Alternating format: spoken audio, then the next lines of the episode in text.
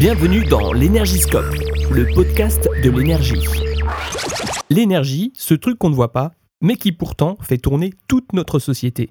Ici, on va prendre le temps d'analyser les clichés qu'on peut entendre sur l'énergie. Notre première grande thématique va être la sobriété. Premier cliché que j'entends souvent, la sobriété va nous faire revenir à l'âge de pierre. Ce mot fait souvent peur. Pourtant, la sobriété est l'un des trois piliers fondamentaux de la démarche promue par l'association Negawatt depuis sa création en 2001. Elle est un élément incontournable du scénario de transition énergétique porté par l'association et par la grande majorité des spécialistes. La sobriété énergétique, alors, c'est quoi?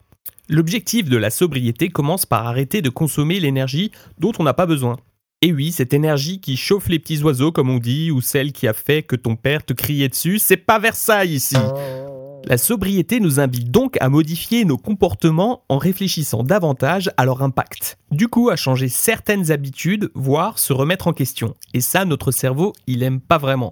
Il fonctionne avec ses habitudes, et pour les changer, c'est pas vraiment facile.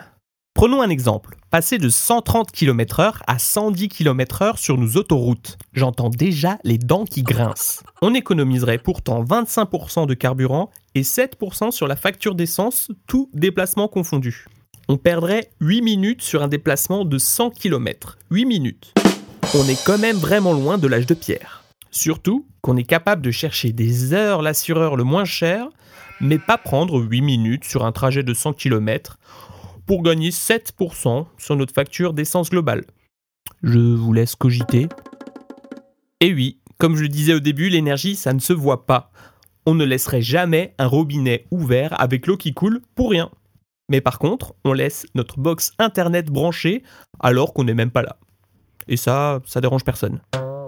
On en parlera plus tôt la prochaine fois. Merci d'avoir écouté ce podcast proposé par Alter Alsace Énergie et prenez bien soin de la planète.